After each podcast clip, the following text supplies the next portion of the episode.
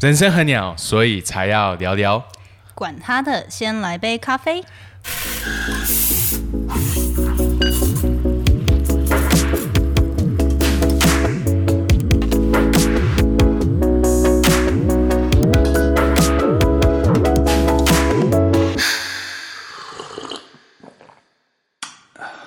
大家好，我是今天的主持人 Peter 万利豪。我今天有一个特别的嘉宾，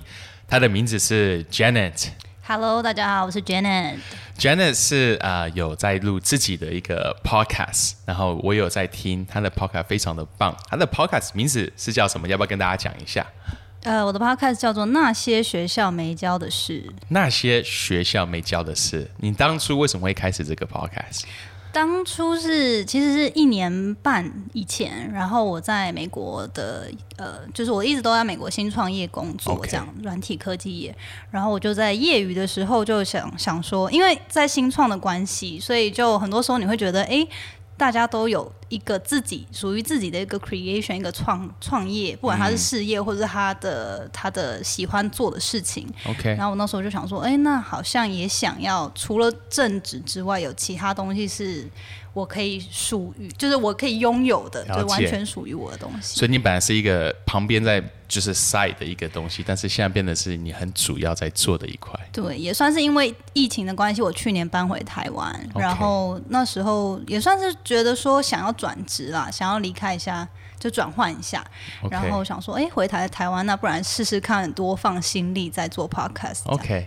所以今天是我们特别邀请到 Janet，她是有在做 Podcast 这一块，所以今天我有特别的紧张，因为我觉得我是跟一个 真的比较有经验的人，那这个我也是才刚开始做，所以呃，但是我很很开心你今天愿意上我们的这个节目，跟我们一起来分享。那嗯，那 Jenna 你在做 Podcast，呃，其实一个很重要就是沟通嘛。对就是跟人家沟通，这是你本来就一个擅长的一件事情嘛。其实不是，我觉得这是后天算是被有点被迫训练而来的。然后我以前其实是自己觉得我是个非常内向的小孩，因为我是独生女长大，然后也没有可能兄弟姐妹跟我打打闹闹，然后父母也是很忙在忙他们工作这样，所以从小到大我都觉得我是蛮内向的人。但是我觉得真正转换，应该说我其实是有想法，我喜欢分享，喜欢交朋友，但是我不是那种、哦，如果谁要发表意见，我不会主动举手的那种。OK，对，可是如果真的被 cue 的话，我还是会哎觉得有舞台可以分享还不错。但是我觉得这个能力就是到美国算是有很大的一部分被强迫你必须要嗯 express yourself，、就是要。因为如果你不说的话，因为台湾很多人我们都是很客气嘛，就觉得说哦，就是比较随和。我个性其实也是觉得就是 follow，如果大家有一个主要的想法，我就 follow，这样也没关系。所以你是，请问你是几岁的时候去到美国？大学毕业后二十二左右。所以你，所以你这样子，你在台湾有很长的一段时间，去美国念书，然后又在那边工作，所以也算是一个蛮长一个时间。你，你在这两个地方，从台湾到美国。两个地方，我相信它不是只是一个语言的不一样，对它的文化、沟通的文化也是不一样。是，你那时候去到美国的时候，呃，你觉得对你来说有没有是一个很讶异的，就很惊讶的一件事情？你想说，哇，原来在美国他们沟通是这个样子，以前你在台湾感觉不是这个样子的。对，我觉得绝对是有的。然后第一个就是，我觉得主要有两个。第一个是，如果你不讲的话，别人就会觉得那你没有，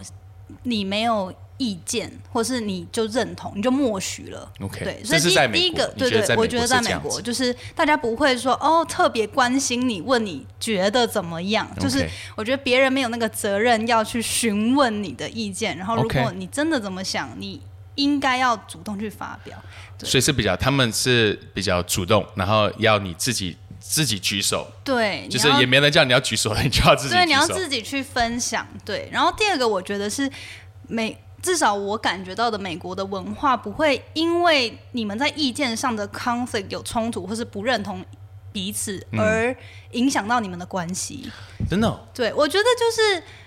就可能因为我，比如说学业跟课业 OK 比较容易这样嘛就是你不会比较不会，就比较可以公事公办。但是我觉得在亚洲，以前我的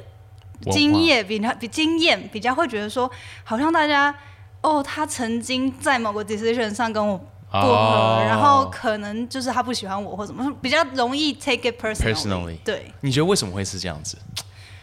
我你有觉得可能，想过吗？我觉得我觉得你说的有道理，有你有这感觉，我有这种感觉，但是我也不知道为什么。你，我想听听看，你觉得是为什么？我觉得是不是有一个可能，我在猜会不会是美国比较独立主义，OK，个人主义，个人主义。然后我觉得亚洲、台湾比较偏我要群体，我要 follow 这个共识，对，大家有一个共识。然后好像也会比较分不开，就是我觉得这是好事，也是不好的事。对，因为像美国就是公司文化，比如说像台湾职场，很多人会下班之后还一起 hang out，或者是假日一起出去玩。可我觉得美国比较就是不是这个对，样子。就是下班之后我就是 family 的，我就是不太会还要跟 colleague 一直出去了解。。对，我因为我我小时候我是在台湾出生，然后后来去加拿大，呃，然后后来又回到台湾，所以也是在两个地方有不同的呃待，就是在两个不同的环境里面。对，那我也是 notice，嗯、在你刚刚所说的在，在北美的文化，他们真的是比较比较个人主义的一点，然后比较是就是支持你把你的东西讲出来，是然后嗯，但是我觉得在华人的文化里面，像我们刚刚说，它是比较是一个要达成大家的共识，然后所以华人我们会说一个搓汤圆，就是就是你有听过搓汤圆我吗没？有听。搓汤圆就是像你你，如果你曾经做了一件事情或讲了一件事情冒犯到另外一个人的话，你呃。可能在北美，你会去处理这个方式，就是讲清楚。你那时候讲这句话，其实让我非常的不舒服，对然后我们就把它讲讲开了之后就 OK。但是呃，但是在华人文化会去戳他，就是哦没有啦，我的意思不是这样子啊，我怎么会是这样子啊？没有啊，你你我怎么可能这样对你？但是其实你可能有，但是但是可能彼此两个人都知道说你其实有，但是因为你这样戳他，我也不会去追追跟追究追究，对，对，就是哦好，这样就过了。哦，所以我我刚嗯，我回到台湾之后，我我觉得这个文化是那时候给我一个冲击比较大，因为我会讲话比较直接。对我也是，我好像也习惯比较直接。对，因为我觉得讲讲清楚了，讲明白了，我觉得就 OK，我也不会觉得就要去气下去。但是我觉得一定要 be truthful，你要去讲清楚。是但是我发现华人文化比较不是这样子。对，然后再一次，我发现北美跟亚洲我们的文化是在北美的文化里面沟通呃的里面比较多沟通，要把一个东西你要听得懂。这个责任是在讲的那个人，所以如果我今天要表达一个东西，我要你听得懂，这个责任是在我的身上，我要把这个讲清楚。对，但是在华人文化，要听得懂是是你自己的责任，要听得懂，所以你要嗯，你要自己去 read between the line，对对对。对。这说的超好，对。这说的超好的。因为我有一次，我以我以前就是有次要去做一件事情，然后我就问，呃，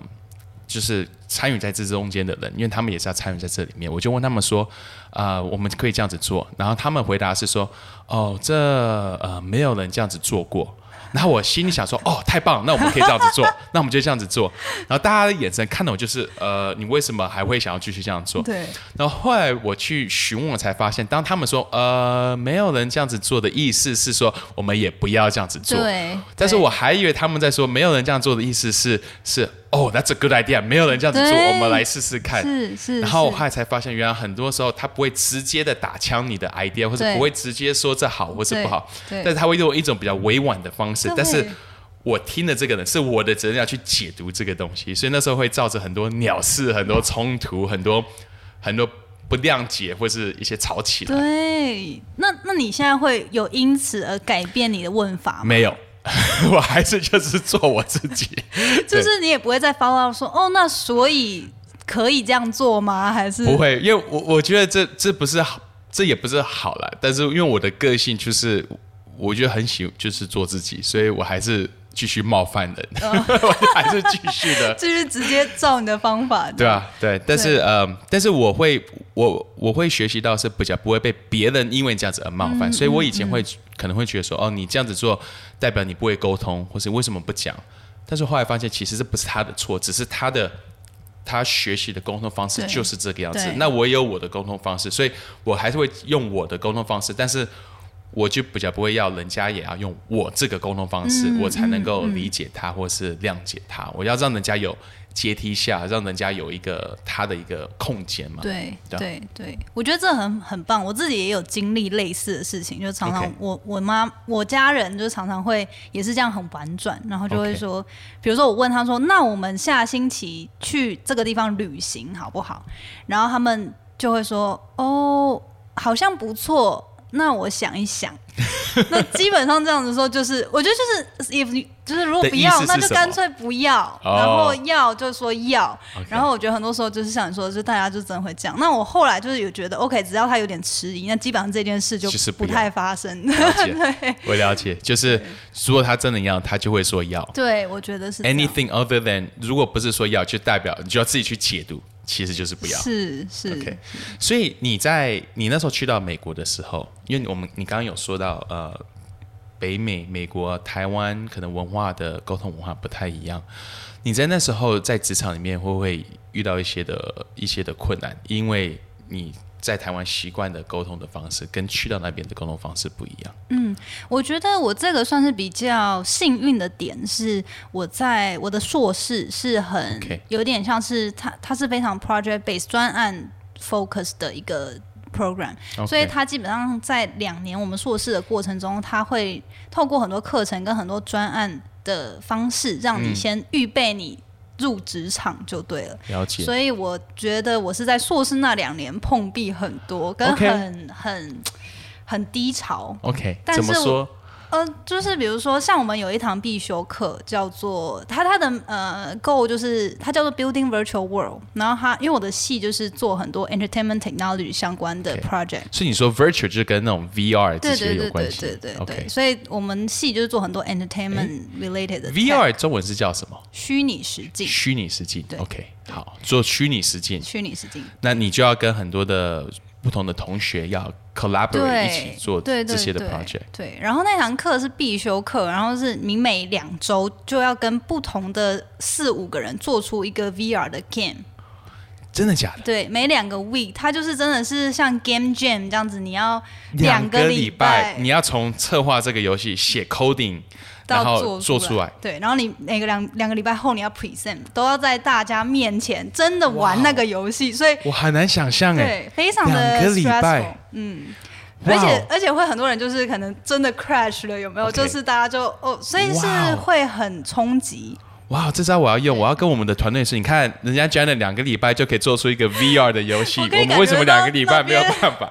他们他们在笑，他们在旁边一直在冒眼。神在看着我。OK，所以那所以势必这个这个一定要很多沟通，因为你一个对 team 会有多少个人？呃，一般都是五到七个人 OK 对，但大大部分是五个。那你是中呃会是来自于比较不同的文化背景吗？还是他们比较多是是白人？呃，都有，就是因为 grad school 其实还蛮 mix 的，就是大部分蛮多华人，然后也有美国人，也有比如说韩国人啊，然后就是各国都有。对，那中间有遇过什么样的事情在这样的过程里面？嗯、我印象最深刻就是这个课程呢，就是你整个学期大概因为每两周做个游戏，所以你整个学期后你大概会大概有五次分组经验，然后做出五个游戏，然后每次分组结束呢，就是 presentation 完，老师就会要你们，就是每个人都会拿到小卡，就比如说你这张。你这个组有五个人，你就会拿到四张小卡然后你是匿名的写你给其他人的 feedback，、就是比如说我跟 Peter 合作，然后我就会写我跟 Peter 这次的合作，我觉得他做的他的优点是什么，他的缺点是什么，然后手写出来，手写出来，然后那你会去猜是谁的笔？最后稍微你大概可以推测，你可以知道，但是 但是因为他是学期末才会一次给你哦，所以你会在学期末的时候一次拿到可能五，比如说四乘以五组二十张别人对你的 feedback，塞，对，然后我觉得印象很深刻，因为那时候我想要从 programmer 转成 producer，就是做 project management 这种所以 programmer 意思是写 code 的那个写人到成是 manage 整个 project，对对对。就是需要比较多沟通的那个人。对对对对对，然后所以我就想说，我为了这个，我进这个硕士，我就是想要转行嘛，然后我就透过这些专案，但是后来我就印象很深刻，是最后学期末我拿到那些二十几张的 feedback 的时候。呃，就上面很多人都说，哎，Jenna 的优点是很安静、很随和，但是缺点就是觉得他不太会发表他的想法，他不太哦会带领整个团队去做一些决策或者是呃，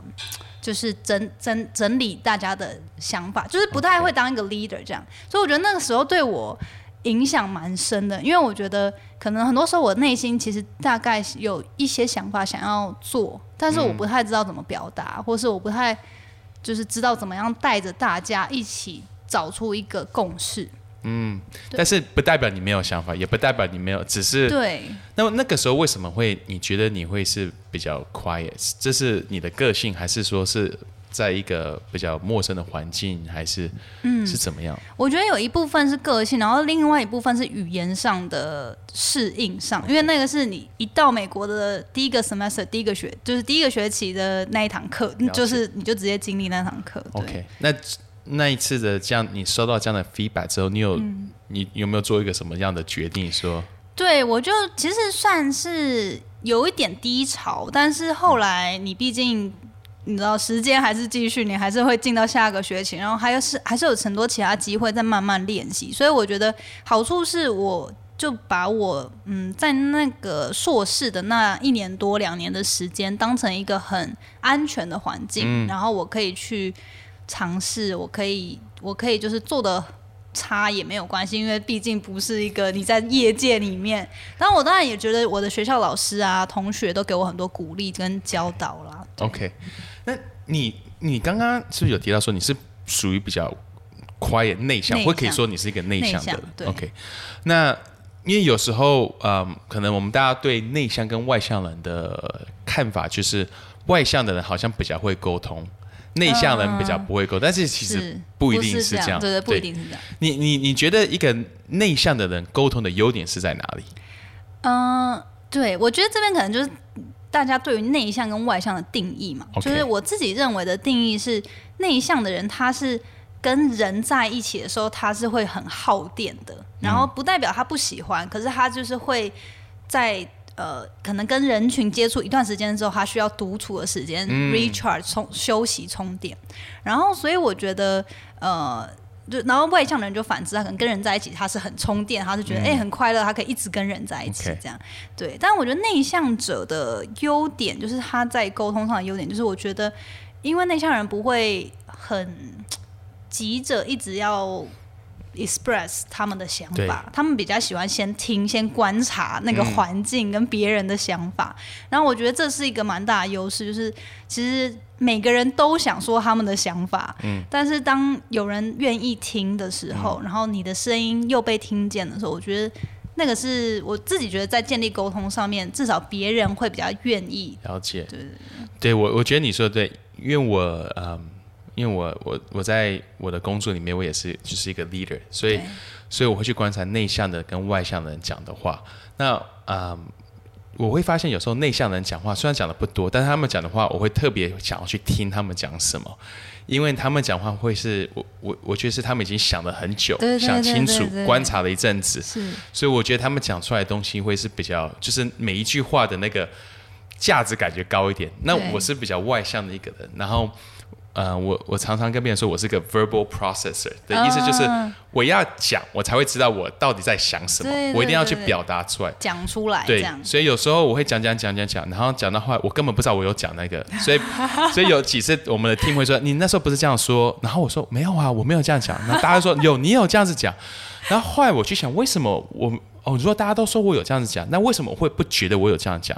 然后我会发现其实。我在讲那个东西的时候，可能只是我在 process 这个 thinking，所以这不是我的 conclusion，、这不是我的的结论，对，但是我只是在在讲一些东西，让我可以得到我觉得真正的那个结论。是。那内向的可能只是先想清楚，再把这个结论结论说出出来对。那我会先是讲一大堆，可能我会讲很多很冲突的东西，最后才有一个正确的结对对的结论。结论那那当开始我了解这一点之后，我我会比较花更多的心思去听那些内向的人，或是可能有时候你真的是要问他，哎、那你有没有你的想法是怎么样？你觉得怎么样子？有时候要把他对给他有个机会把它说出来。对 OK，那那你从小的时候，呃，你在你的家，因为你是独生女，对，OK，那你的沟通比较多都是跟你的妈妈，妈妈。对，那你小时候跟你爸妈的沟通里面有没有什么有没有困难，或者是和家庭里面你们沟通是怎么样子？对，因为我父母是在我小学的时候他们就离婚，所以然后我爸爸他就常年在海外工作，所以我算是成长过程中大部分是跟妈妈然后还有爸爸那边的家人这样。对所以呃呃，但是我想一下，沟通，我觉得我成长过程就。我是在台湾，呃，不，我是在花莲，我是花莲人，然后哦我念到那个跟我们的 Juni 一样，我知道，我刚刚有重 重逢。对，我是念到高中之后，大学才真的第一次离家。可是，在高中以前，我觉得沟通上其实并没有真的是双向的，比较偏。比较偏就是我很听话哦，我觉得哦，妈妈可能帮我安排的道路，应该就是差不多就是最好的选择了吧。对，因为我妈算是蛮 open mind 的，她会问我，然后她也是可以沟通的。那可是我没有特别想法的时候，我就想说，好吧，那就跟着。这样子做。对，但是反倒是我现在从美国回来之后，呃，刚回来的时候花了很大的时间跟心力去适应，重新跟父母沟通这一件事。对，因为你会发现，哦，当你自己有一个自己的思想逻辑，还有生活习惯的时候，那沟通其实是变成双向，因为你也想要他理解你，然后他想要你理解他然后可是你们两个想的很多已经是不一样了。对，了解。那我想问，你觉得要帮助一个人，你在沟通里面要帮助他去理解，呃，你的想法，就是在沟通的里面，嗯，你要怎么样子帮助另外一个人会去想听你要讲的一些的东西，或是你的这些的论述？对，我觉得像刚刚说的嘛，第一个就是你要让他觉得你你愿意听他表达的，OK，然后呃，就是先，其实很多时候我都是会希望沟通的时候，我先听对方。就假设我们有冲突，或者我们想要讨论一件事，然后我会觉得说，哦、那我的目标是什么？然后对方的想法是什么？然后可可能我内心其实本来有一些想法，或有一些 agenda，但是我不会一开始就先说太多。哦，对，然那因为其实我觉得沟通的目的都是你可能要有一个共识嘛，有一个结论。了解。那如果说别人分享的刚好跟你一样，你就不用有 conflict。可是如果说他讲的跟你就是天差地远，那你可能还要去理解说，那他为什么会这样想？OK，对，所以所以你要讲话之前，最重要的是先学习去听。我觉得会是这样。对 OK 然后再呃，算是。见招拆招，你看他讲了什么，你然后跟你的你想要的结果差多远再去 react。对对对。见招拆招，虽然我没有听过这成语，但是我可以猜出来这个意思是什么，就是他看看看他出什么，你再出什么的，意思你用就是一步一步慢慢的来，就是 OK 对对，啊，哎，这个成语可以学起来。见招 我我我最近有一次有一个朋友，他就问我说，嗯，领袖的一些的东西，他因为他也是一个领袖，然后他就问我说，呃，Peter，你觉得在过去这几年，在你当一个领袖，在沟通，你觉得是什么 quality 是帮助你可以更好的去带领？嗯，然后他那天问我这句话的时候，我就想了一下。然后我后来回答，我也蛮惊讶我这样子回答，但是我跟他说就是 empathy 同理心。哦，那他也有点觉得很惊讶，因为第一个我感觉不是一个很同理心强的一个人，这是这是我知道的。但是，但是我后来在想这个东西的时候，因为我觉得你要带领很重要，就是要去沟通，你要去了解这个人的处境，他遇到的困难，然后然后帮助他可以做到更好，或是帮助他做这些。所以我觉得那个同理心很重要。你要先去听他遇到的困难是什么，然后你要去听他的论点，你要去了解，你要去感受到他感受到的难处，你才有办法去帮助他突破这个难处。是对，所以所以呃嗯，我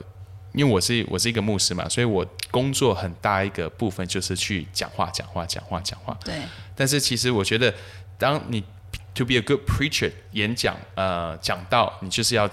变成一个很会讲话的人。但是你要当一个好的牧师，当当一个好的牧者，你其实要去学习做一个会去听人家讲话的人。所以你刚刚说那个，就是要先去听。我觉得我这是我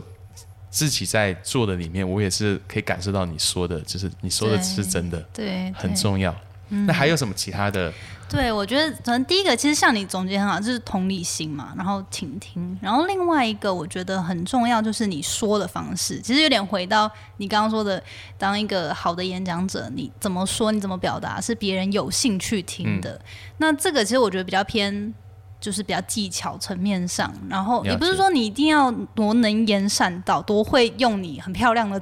言辞或者很很华丽的词汇，而是说，呃。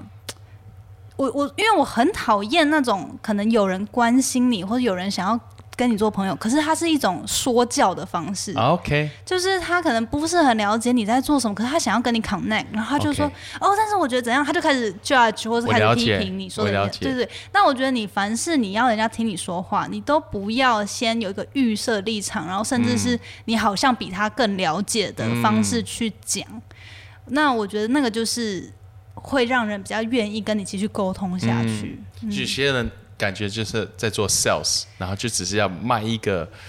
一个东西给你，但是他他没有先去了解你，因为做 sales 你要你不是说这个产品多好，你要是去了解这个人他需要的是什么，你才可以知道说我的这个产品可以帮助你的什么需要。对，所以你你不是只是在跟他讲说我的这个很棒，我的这个很棒，因为你在讲什么棒，他不觉得这是他的需要，是先去了解他的需要，你才有办法把这个东西为什么这个对你有帮助。对，然后我觉得也有一个方面，就是比如说 sales 也有很多种，有些人是那种打柔情牌的，哦，我就很关心你，我觉得这个东西适合你；有些人是那种哦。很直接，有些人喜欢直接被了 sell。我我觉得我知道你需要这个，我看到你这些东西不足嘛，所嗯以你可以用这个。对，所以我觉得那个方式表达的方式也有不同种不。同的。对 OK，那你你有没有曾经是就是在跟人家沟通这个里面，你非常反感，就是有没有一个这样的一个经验，就是嗯人家在跟你讲一个东西的时候，你当时就是觉得我就是听不下去，虽然你对，你我嗯，我不知道怎么解释，就是 有时候我会明明知道他说的是对的，但是因为他的那个方式，我会就是跟他反驳。呃，是是，会说 no，反对为反对，但是其实我知道他说的是对的，那只是因为他讲的方式不知道为什么就会惹毛我，然后我就会就是不想听你，不想去承认你说的是对的，对。但是我明明知道你说的是对的。是，我觉得这可能一部分我也是蛮希望可能听你的想法就是一一部分我觉得有两个很反反感，一个就是像我刚刚说的说教那种方式就是他明明没有你了解，可是他却讲的好像他很懂，然后要你改变你的做法。那第二点是我觉得情绪勒索。？OK，怎么就是说？情绪勒索就是，比如说有时候我自己经历过有，有些时候可能对方会，比如说他内心其实是希望你多陪他，或者哦是他希望你帮他做什么事情，嗯，可他不直接这样讲，他直接说，但是你就是没有怎么样怎么样怎么样，所以怎样怎样的，就是你知道，明明他想的是一件事，嗯可是他却。不不直接讲，他是用其他在控告你，或是你做错的地方去指说你为什么没做那一件事。我了解，对，哎，这常常会跟长辈或者是会发生，对对，我身边也很多朋友常常会遇到，然后我有时候其实真的不太知道怎么样应对。我了解，我了解，我了解，就像是你你你为什么都你为什么呃你为什么都不回来？对但是其实只是我喜欢你陪，但是他把它变成是在控告你。对，或者是说什么呃，比如说像我现在算是自由业嘛，在自己接案，然后。我有时候会觉得亲人其实他想关心你近况，可是他不知道怎么关心，他就会给你说：“哦，这个我看到这个 job description 不错，你要不要去申请？”就是我觉得有时候好像你就不会直接讲，嗯，对，我之前有次听到一个呃爸爸他这样子分享，他说他说他每次跟他孩子互动的时候，都是问他说今天今天呃啊今天考几分？今对对，然后然后我就说你你你这么在乎他你孩子考几分？他说没有，他说其实我也没有。那我说那你为什么要这样子问他？他说我只是想要跟我的孩子有话题聊。对，但是他只是不知道要怎么去聊聊，对。然后所以他只是唯一可以想到的就是这个，所以他不是说我真的很 care，但是他的孩子听到就觉得说你只 care about 我的考数的考试的分数，但其实不是他的意思，他的意思只是。他的意思只是想要孩子告诉他今天学校发生什么事情，他今天呃，you know，呃，开不开心，他的状况而已。所以，所以有时候那个沟通，就是你明明想要这样，但是我们讲出来的东西，或是因为我们可能没有那个智慧也好，或者是没有那个技巧也好，我们不知道怎么真的表达出原本我们要的的的的那一个的那个意思，对啊，像很多们我们呃，我们常常华人会说，哎，你吃饭了没？那其实我们也不是在问你没有吃饭，只是说，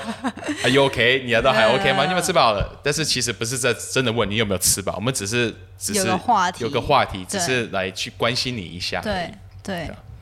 可是你觉得，像我自己会觉得说，那 父母如果他们，你真的有觉得他这样子的状况，你会建议怎么样跟他们表示，就是让这件事之后可以更好这样。我我自己的话，呃，我会觉得我们每个人的脑袋里面都要有一个属于自己的翻译机。嗯，那这个翻译机就是呃，你要去翻译别人讲的东西，就像 Google Translate，你可以把东西打进，它就自动出来是一个你可以理解。那那嗯，所以当我越 as I grew older，我越大的时候，我会发现我自己常常在表达的时候。我也不是完全的表达非常的好，就是像我刚刚说那个例子，爸爸那个例子，呃，其实我会发现，我有时候也是这个样子。有时候我会跟别人讲话，我会或我会，我不知道你们这样的状况，就是你在讲，as the words are coming out of your mouth，就是你的话从你嘴巴出来的那。他你你还在讲，但是你脑袋已经觉得这不是我的意思啊，我没有要这样子讲。我不知道你有没有这样，就有时候我会这样子，就是我嘴巴已经在讲，但是我脑袋想不是，我没有要讲的这么刻薄，我没有，我不是这个意思。所以我就会发现到，哦，其实有时候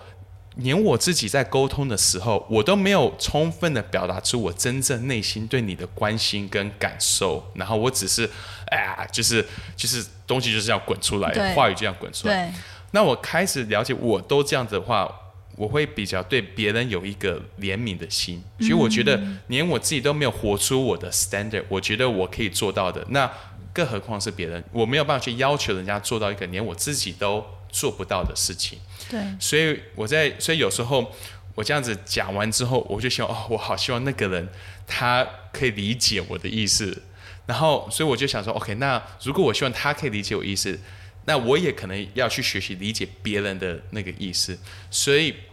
所以我就会告诉我自己说，我里面有一个翻译机，就是别人讲一个东西，我要去把它重新的 reinterpret。嗯，我觉得那个 the power of interpretation 翻译的那个的那个是一个很大很大的一个能力，就是当你学习去翻译一些事情的时候，你可以把很多东西都变得非常 positive。别人问你这个东西，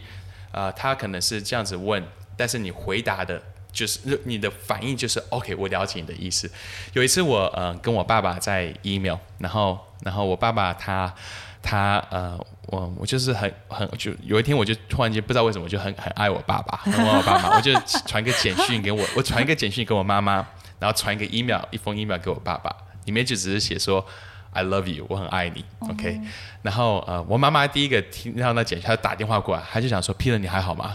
是生病了？就是有癌症还是？typical 华人的父母。对对，然后然后他，然后我就觉得很好笑，我就跟我妈说：“哦，没有啦，我刚刚呃，我我只是很爱你，只想让你知道。”跟你说，嗯。那但我爸爸回答就更好笑，因为他就回我 email，对，他的 email 写的非常的 formal，他说：“Thank you, son，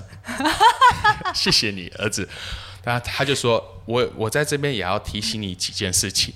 然后然后他说：“你是当牧师的，要记得穿着要怎么样怎么样。”然后他那封 email 我收到的时候，我当下的我我就笑了一下。但我笑一下，我觉得很好，我还蛮有趣的。因为以前的我可能不会不会不会笑，以前的我看到这封 email 我可能会很生气。对，因为会觉得说，爸，我都已经跟你说我爱你，你不能就直接说你爱我吗？对对对，Can you just say 你爱我？你只要跟我说你爱我就好了嘛。那这我其实只是想听到你说你爱我，但是。那一天我觉得就是有个翻译机在我的里面，所以当我读了这 email，我就笑，然后我里面的翻译的是我爸爸好爱我，我爸爸很关心我，那这是我爸爸唯一能够表达的方式。但是因为我里面有这个翻译机，我就比较能够去接受他他的这个他的方式，对，所以我觉得这就是一个同理心，就是你开始去了解每个人都有他们表达的能力跟他的缺陷跟他的他的没办法做的东西，那。就可以从从这个中间去去去抓到他后面的那个 spirit，他后面那颗心，而不是只是卡在一些方式啊或这些的上面，真的说的很棒。对吧？嗯，那你还有什么技巧吗？呃，帮助人去我刚刚其实你在说的时候，我其实内心后来有想到一个想法，就觉嗯得，因为我现在好像能体会像你刚刚说你爸爸的这个例子，就是以前你会觉得说你好不容易展现你的脆弱、你的嗯。爱给对方的时候，对方好像应该要用怎么样的方式回应你，可是当他没有照你预期发生的时候，你会觉得很沮丧，你会觉得很受伤。对。可是现在我自己有观察到自己比较能像你一样，就是比较能同理、比较能宽容对方的原因是，就是比较不会因为对方有什么呃举动或反应是跟我预期的不同的时候而受伤或被影响的原因，是因为我觉得可能我够。够爱自己，或够知道自己的价值。OK，这么说，为什么这个会有有影响？就是比如说，我像我刚刚听你在讲，我也是会觉得说，因为你知道，你不管对方怎么回应，你就是爱他的，你不是因为他要说他爱你，你才说那一句你爱他。我了解，然后你不是，就是你你表现这些脆弱跟你的爱给他他人的时候，或者你说这句话，就我觉得在沟通上也是，你说了很多事情不是为了对方一定要怎么样回应你，而是你可能内心真诚的就是这样想。表达对，然后你自己也不会因为别人的话语就就觉得自己好像没有价值，或是影响到你原本的呃一些想法跟观念的时候我觉得当你有那样的信心跟对于自己的那种在乎跟爱的时候，好像就比较不会受到影响。嗯自己要有要要有一个自信。对对对，我了解，我觉嗯呃，我有一次听一个呃呃 marriage 呃婚姻的一个专家，他这样子讲，他说呃婚姻常常会失败，当然就是失败在沟通的上面。嗯，那他说沟通会失败，就是因为有两个都是无能为力的人，两个都觉得 powerless，、所以两个都觉得说，我我他两个都没有办法去控制自己，没有对自己的价值跟自己这些都是取决于别人怎么跟他，就是你一定要这样子对我，我才觉得我有价值；你一定要这样子，我才觉得我是被爱的。你一定要这样子，当两个都有都是这样的想法的时候，他们在一个关系里面就会一直要从彼此身上，一定要你怎么样，一定要你怎么样，一定要你这样。但是说你有两个很 powerful 的人，两个很很很很呃大有能力的人，两个都是 feel empowered，我知道我的价值，我知道我本来就是有价值，我是被爱的。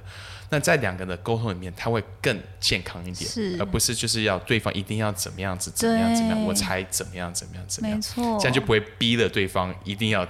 做这个说那个，是。这样子对待我。对对对。所以 being powerful，呃，是很重要的，对。自己看待自己。是。All right, well, Jenna，谢谢你今天上我们的节目。我知道你在你的节目里面常常会聊到类似这些嘛，你的你的 podcast 都在通常都是会聊什么样子的的的主题？对，我的 podcast 就是那些学校没教的事嘛所以真的是在讲那些学校 我自己觉得学校没学到的。比如说法文、比如德文，那个学校会教啊，你去选 就好。呃，但是我因为我自己主要啦，focus 都是在个人成长还有软实力的建立上面。对，因为我觉得那个是。其实我就是自认，为什么会取这个名字，是因为我当初在想这个主题的时候，我就觉得，哎，我自认我在成长过程中都是个蛮认真念书的人。OK，但虽然说我不见得是第一名，但是也不错嘛。后来也我觉得发展都不错，就是我觉得我是很愿意认真读书学习的人。可是后来我在职场中，然后后来去美国，真的看见身边有太多同样是非常优秀、非常聪明，甚至比我更厉害的人。但他们心中是很破碎的，或者他们在处理感情上、处理人际关系、人生上，还是一样没有比较清楚。了解。所以我才开始就是聊这一块，因为我自己也很喜欢学这样。嗯，对，我觉得真的，你开始工作在职场，你会发现到很多可以让人成功的，都不是他在学校里面学到对，。没错，学校里面学到很多，只是让你可以踏进这个公司，但是你可以在这个公司继续待下去，做的成功，很多都是你没其他学习到的人际关系，很多这些其他的技巧。是 OK，所以如果大家对呃 Janet 的 Podcast 有兴趣的话，可以就上有在 Spotify 各大平台各大都有平台都有，都可以上 Apple 这些的平台都可以去搜寻那些学校美教的事，美教的事。OK，好，谢谢大家收听我们今天管他的，先拿杯咖啡。今天呃，不是今天我的名字，我名字一直都是 Peter，我我是万利豪，很开心你们今天一起收听。如果你对这个 Podcast 啊喜欢，可以给我们一个 rating，给我们一个评语，然后给我们一颗看几颗星都可以，当然五颗星是最好，但是。如果你真想给我一颗星，我也不会叫你一定要给我五颗星。因为你是 powerful 的人。对，我是 powerful，我不会因为你给我一颗星，我就非常沮丧 啊。但是你给我们任何的意见都是非常的宝贵。如果这对你有帮助的话，也可以分享给你的好朋友，请他们可以一起来听。OK，我们下一次见。拜拜。拜拜。